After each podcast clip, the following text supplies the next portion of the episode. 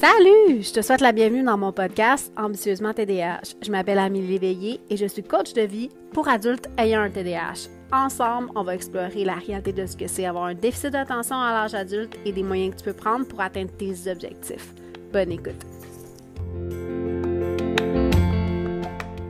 Mom deserves the best, and there's no better place to shop for Mother's Day than Whole Foods Market. They're your destination for unbeatable savings, from premium gifts to show-stopping flowers and irresistible desserts. Start by saving 33% with Prime on all body care and candles. Then get a 15-stem bunch of tulips for just $9.99 each with Prime. Round out Mom's menu with festive rosé, irresistible berry chantilly cake, and more special treats. Come celebrate Mother's Day at Whole Foods Market. Salut! Aujourd'hui, j'ai envie de te demander une chose. Arrête de t'excuser d'avoir un TDAH ou d'avoir des comportements qui sont dus à ton cerveau neurodivergent. Je suis Amélie, je suis coach TDAH et j'ai envie de t'aider aujourd'hui à te libérer de ce besoin-là de t'excuser sans arrêt. Pourquoi? Quand tu t'excuses pour des choses qui n'ont rien à voir avec un comportement inadéquat en tant que tel, tout ce que ça fait, c'est baisser ton estime de soi. Donc, je vais le répéter. Quand tu t'excuses pour des choses sur lesquelles tu n'as pas le contrôle, sur des choses qui ne sont pas nécessairement réellement de ta faute, tu ne fais que baisser ton estime de soi. Et une des choses que je vois qui est le plus souvent affectée par le TDAH, c'est l'estime de soi, c'est la confiance en soi. Donc, le problème avec le TDAH, c'est pas le fait d'avoir un TDAH, c'est le fait que comme on t'a pas appris comment ton, ton cerveau fonctionnait, pardon, et comment gérer ta façon de fonctionner, comment gérer tes comportements. Quand je parle de gérer, ça ne veut pas dire les inhiber, ça veut dire prendre des actions dans le but de t'aider à fonctionner et à passer à l'action tu te mets à t'excuser pour tout et pour rien. Et la réalité, c'est que quand tu t'excuses, ça détruit ta confiance en toi et ton estime de toi. Et aujourd'hui, j'ai envie de te demander de te demander d'arrêter de faire ça, d'arrêter de t'excuser parce que tu es en retard, d'arrêter de t'excuser parce que tu as oublié quelque chose, d'arrêter de t'excuser parce que tu fais des erreurs d'inattention, d'arrêter de t'excuser pour tout ça. Pourquoi? En partie parce que ça change absolument rien. Le fait de s'excuser, généralement, ce que ça va faire, c'est que tu transfères la responsabilité de l'action que tu as eue, l'impact de l'action sur l'autre personne. Par exemple, si tu es en retard dans une réunion, et que euh, tu arrives en disant Je m'excuse, je suis désolée, je suis en retard, bien, c'est la personne que tu vas avoir impacté négativement qui va se retrouver avec la responsabilité de te rassurer que c'est correct. Ben non, ben non, c'est correct, c'est correct. Alors que peut-être que, puis fort probablement, qu'en fait, ça la dérange énormément que tu sois en retard. Peut-être qu'elle est pressée. Puis peut-être qu'elle, après d'autres choses, elle, a autre chose après toi, puis qu'elle n'est pas dans une situation où elle peut se permettre de prendre du retard. Donc, ça fait en sorte que toi, tu essaies de te dégager de cette responsabilité-là. Mais aussi, ça t'empêche de rentrer en mode solution de problème. Donc, si c'est quelque chose qui t'arrive souvent d'être en retard, c'est un comportement fréquent chez les TDAH. Pourquoi? Parce qu'on ne perçoit pas le temps. OK? On ne perçoit pas bien le temps, mais aussi parce qu'on oublie les choses ça va faire en sorte que quand tu t'excuses, tu te dégages la responsabilité de l'impact de ton comportement. Si pour toi, être en retard, c'est quelque chose de dérangeant ou, et ou, parce que c'est important, c'est pour les gens avec qui tu interagis, c'est important que tu sois à l'heure parce que peut-être que pour toi, tu t'en fous un peu, mais que pour l'autre, c'est super important. Et là, je vais venir avec un exemple quand j'ai rencontré mon conjoint, ça fait 22 ans qu'on est ensemble, donc euh, ça, me, me rajeunirait absolument pas ce que je te raconte là. Quand j'ai rencontré mon conjoint, il me disait Attends-moi ce soir, je vais venir souper avec toi. On n'habitait pas ensemble et il me disait Je vais venir souper avec toi. Puis là, bon, pour moi, souper, c'est autour de 18h, fait que j'attendais 18h, 18h30, 19h, 20h, 21h. Et L'affaire, c'est qu'à l'époque, rappelle-toi, il y a 22 ans, il n'y avait pas de cellulaire. Hmm, ça me, je me sens vieille. Il n'y avait pas de pagettes. Donc, pour ceux qui ont connu l'époque avant les cellulaires, il y avait des pagettes. Et en fait, il y avait juste des téléphones, mais dans ce temps-là, j'avais pas de moyen de leur rejoindre parce que je ne savais pas il était où. Mon conjoint étudiait en médecine Et euh, ben, il était déjà étudiant à cette époque-là. Et euh, il ça lui arrivait souvent de finir beaucoup plus, beaucoup plus tard pardon, que ce qu'il avait prévu. OK? Et moi, ça, ça me. Ah, ça m'irrite comme ça, aucun sens. OK? Et donc, moi, j'ai fini par lui dire j'ai pas de problème à ce que tu sois en retard. Ça, ça arrive des choses d'être en retard. Ce que je veux, c'est que tu m'appelles pour me dire chérie, je vais être en retard, je suis désolée, attends-moi pas. OK? Parce que moi, ben, rendu à 9 h le soir, euh, je mange mes bottes tellement j'ai faim, je suis hyper de mauvaise humeur, mais surtout, je suis très inquiète. J'étais très inquiète. Donc, quand je parle de rentrer en mode problem solving, il n'y avait pas de contrôle sur son horaire. C'est des choses qui arrivent et c'est encore comme ça dans notre vie. Mon conjoint n'a aucun contrôle. Je sais quand il part, je ne sais jamais quand il rentre. Il n'y a pas de contrôle sur son horaire. Chose est sûre, par contre, il me dit toujours aux alentours de 16 heures vers quelle heure il pense rentrer?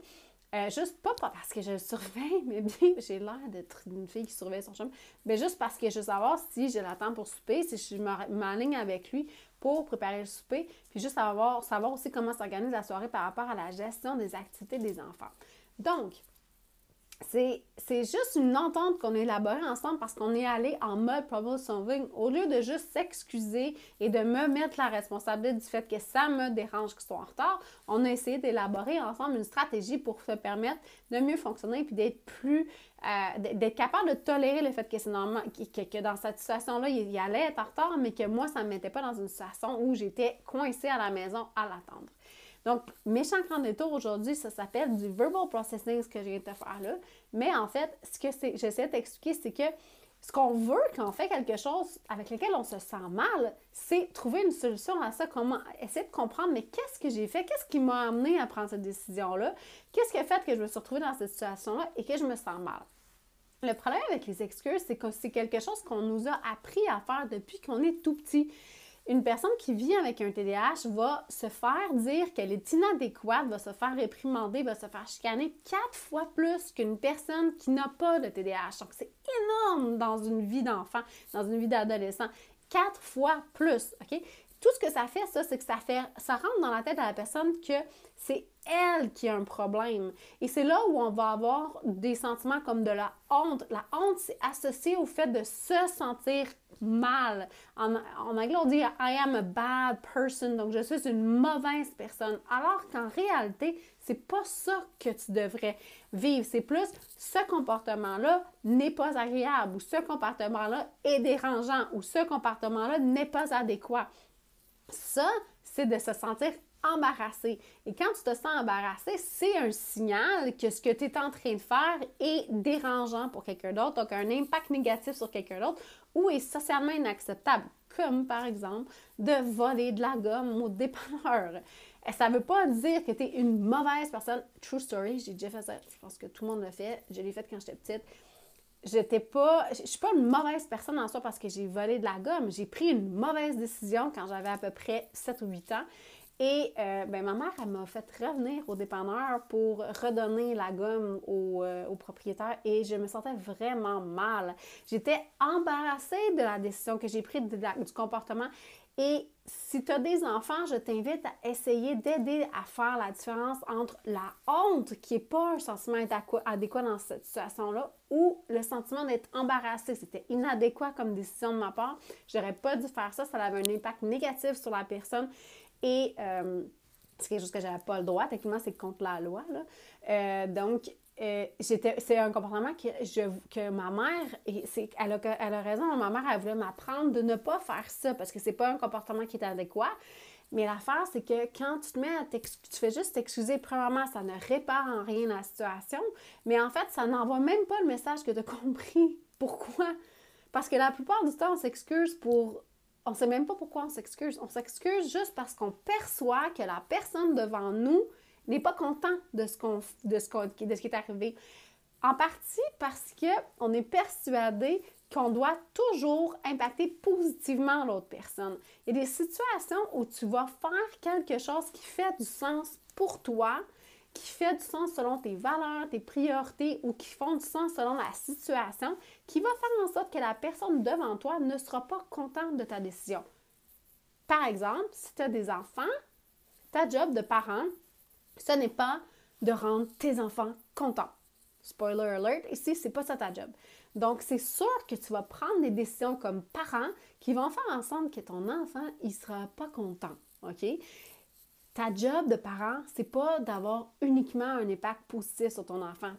Ta réalité, c'est que tu vas avoir des impacts négatifs sur tes enfants. Ils vont vivre des émotions difficiles, ils vont vivre de la frustration, de la colère, de la peine. Ils vont vivre tout ça. Ta job de parent, c'est pas de leur éviter ça. Ta job de leurs parents, c'est de prendre des décisions qui sont saines et éclairées par rapport à tes valeurs et tes priorités et de, les de leur apprendre à naviguer tout ça en réalité. C'est impossible d'avoir un impact 100% positif sur les autres parce que si tu fais ça, mon Dieu Seigneur, que tu piles sur tes besoins et tes envies et toutes tes affaires. Avoir un TDAH, c'est avoir besoin d'utiliser des stratégies, des routines, des moyens d'adaptation qui vont parfois avoir un impact négatif au sens qu'ils vont obliger quelqu'un à faire certaines choses qui peuvent qui n'auraient pas nécessairement envie de faire, mais qui vont le faire parce que c'est nécessaire pour toi. Par exemple, j'ai, euh, il y a des gens qui sont très sensibles au nouveau, d'entendre la mastication des autres. Donc, d'entendre quelqu'un mâcher, c'est vraiment dérangeant. Moi, ça ne m'affecte pas, mais ça affecte une de mes filles. Elle est très, très dérangée par ça. Puis, il faut trouver des stratégies pour s'adapter parce que la solution, c'est pas juste de dire contrôle-toi. Est-ce qu'elle allait apprendre à faire des efforts pour se réguler? C'est sûr. Mais si on peut trouver ensemble une solution, ça va être beaucoup plus efficace que si la personne qui mastique fait juste s'excuser. Ça donne absolument rien. Donc là, je veux t'amener aujourd'hui, c'est j'aimerais ça que tu prennes le temps, quand tu as envie de t'excuser, de te poser certaines questions. Premièrement, est-ce que je m'excuse parce que je suis en train d'essayer d'influencer la personne dans son jugement de moi? Il y a plein de choses qui vont t'amener à t'excuser. Ça peut être, par exemple, euh, culturel. Au Québec, au Canada, on a tendance à s'excuser pour tout, pour rien. Moi, je m'excuse parce que quelqu'un me rentre dedans à l'épicerie alors que c'était moi qui étais là en premier. Je sais pas si tu fais ça, mais je sais pas d'où ça vient, mais je fais ça, moi. Euh, ça peut être, euh, par exemple, parce qu'on essaie d'influencer qu'il y a le people pleasing. Ça peut être par politesse. Quand tu passes, là, euh, quand tu vas au, dans un, au cinéma ou dans, un théâtre que tu dois passer devant les jambes de quelqu'un, est-ce que tu t'excuses? Dans un certain sens? Quand je repense à ça, il n'y a aucune raison que je m'excuse un... C'est plutôt remercier la personne pour le fait qu'elle te laisse passer ou l'espace qu'elle te donne. J'ai pas à m'excuser. Je ne fais pas quelque chose de mal. Donc, Deuxième question que j'aimerais t'inviter à te poser, c'est est-ce que j'ai fait quelque chose de mal? Est-ce que j'ai euh, brisé euh, des, codes moraux, dans le fond? Est-ce que tu as tué quelqu'un? Est-ce que tu as volé quelqu'un? Est-ce que tu as brisé quelque chose de quelqu'un? Est-ce que tu as insulté, agressé, humilié? Est-ce que tu as fait quelque chose de moralement incorrect dont tu juges que tu devais t'excuser? Donc, dans ce genre de situation-là, oui, excuse-toi. Essaie aussi de trouver comment tu peux réparer la situation, puis essaie aussi d'être en mode problème, solution de problème pour comprendre qu'est-ce que tu as fait. Parce que, par exemple, avec un TDAH, on peut avoir tendance à raconter des affaires, faire un peu de gossip parce que ça nourrit un peu la conversation. Et euh, raconter trop de choses. Et ça, ben, ça peut avoir un impact négatif sur les autres. Et c'est correct de t'excuser. Et c'est correct aussi d'essayer de trouver des solutions pour comment faire pour que la prochaine fois, ça arrive moins. Ou si tu vis une situation où tu te dysrégules et que tu vis une émotion vraiment, vraiment puissante sur quelque chose qui n'est pas tout à fait adéquat d'avoir une réaction tellement puissante comme ça et qui va venir vraiment affecter l'autre, c'est correct de t'excuser sur comment tu as réagi. Ça m'est arrivé, moi, euh, d'avoir une chicane dans ma vie personnelle et pas avec mon conjoint, mais avec quelqu'un d'autre, et de par la suite m'excuser pour la façon que j'ai communiqué. Je me suis pas excusée pour ce que j'ai dit. Je pensais, je pense toujours que ce que j'ai dit était adéquat, dans le sens que j'avais le droit de communiquer, que j'étais pas contente, que je vivais de la frustration, que j'étais euh, que j'étais insatisfaite d'une situation, mais je m'excusais de la façon de, de la manière que j'ai communiqué parce que j'ai un peu crié, oui, ça m'arrive de crier. Si tu ne me connais pas dans ma vie personnelle, je suis capable de crier et je suis capable d'être un peu insultante. Donc, je me suis excusée pour le fait que j'ai perdu le contrôle que je n'ai pas su reconnaître que j'ai perdu le contrôle et que j'ai probablement dit des affaires que, en fait, euh, je ne suis pas fière d'avoir dit qui ne sont pas qui ne font pas partie de la personne que j'ai envie d'être. OK? Donc, je ne me suis pas excusée pour ce que j'ai dit. Je me suis excusée pour comment je l'ai dit, de la façon que je l'ai dit. Fait que si c'est ça, pour cette raison-là, c'est tu t'excuses, je pense que oui, c'est une bonne raison de s'excuser. Si tu ne sais pas pourquoi tu t'excuses, excuse-toi pas. Attends, peut-être que plus tard, tu vas le savoir pourquoi tu as envie de t'excuser. Mais si sur le moment, tu pas, tu ne sais pas pourquoi tu t'excuses, excuse-toi pas. C'est pas parce que la personne devant toi vit quelque chose dont tu penses que tu as peut-être une raison de contribuer à ce problème-là que tu es automatiquement responsable de pourquoi elle vit ça. Et c'est pas parce que tu es responsable que ça fait de toi quelqu'un qui devrait s'excuser. Je vais te donner un exemple. Quand mon garçon était petit, euh, on a eu des problématiques à la garderie maternelle, donc euh, autour de 4 à 6 ans. Euh, mon fils prenait un jouet et immédiatement, il y avait un autre enfant qui venait lui demander l'objet en tant que tel et mon fils refusait de donner l'objet. Et là, la chicane prenait et ben ça lui est arrivé de frapper. Je suis pas en train de dire qu'elle frapper, c'est correct, c'est absolument pas adéquat.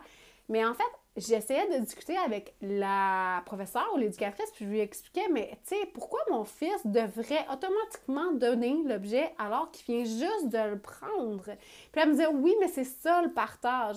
Donc, il doit s'excuser de refuser de partager. Et moi, encore aujourd'hui, je pense que c'est faux.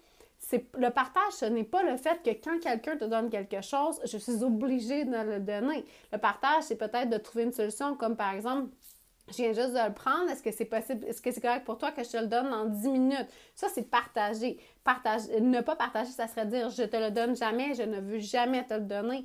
C'est pas ça, en fait, la situation dans laquelle on vivait. C'était vraiment plus le fait que mon fils, quand il prenait un objet, il y a un autre enfant qui le voyait, qui avait envie de le prendre, qui voulait l'avoir, et là, lui se fâchait.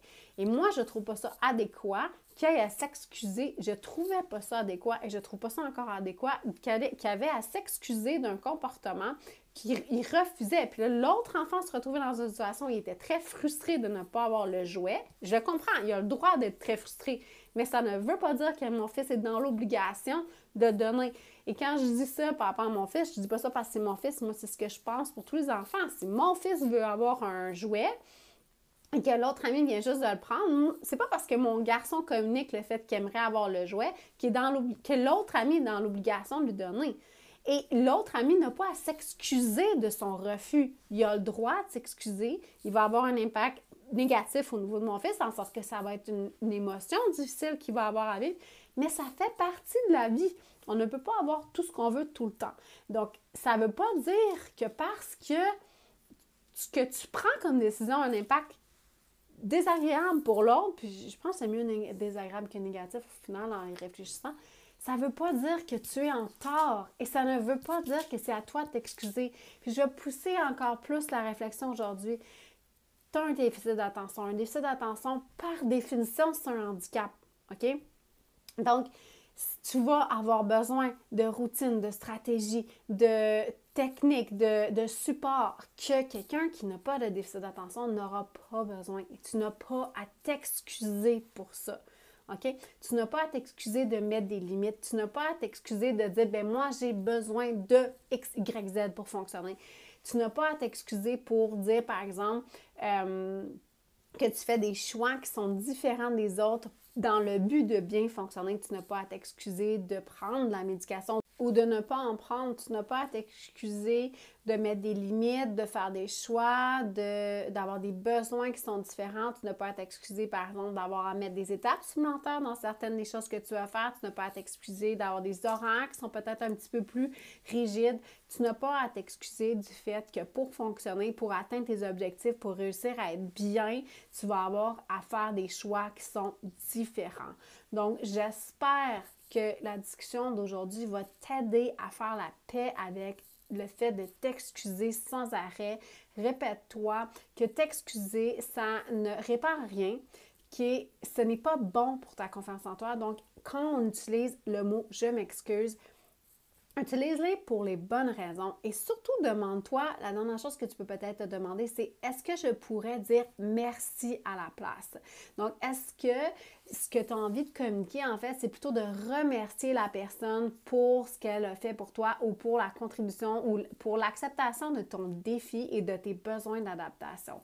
Donc, sur ce, j'espère que tu vas avoir une très belle semaine. Si tu as apprécié l'épisode, je t'invite à me laisser un commentaire. Tu peux m'en laisser sur Spotify, tu peux m'en laisser sur euh, YouTube, tu peux m'en laisser aussi sur Apple. Je les lis tous. J'apprécie énormément. Si tu partages cet épisode, ça m'aide aussi à faire connaître le TDAH chez des gens, soit qui en ont un, soit qui vivent avec des gens qui ont un TDAH pour mieux les comprendre. Et je te souhaite une très belle semaine.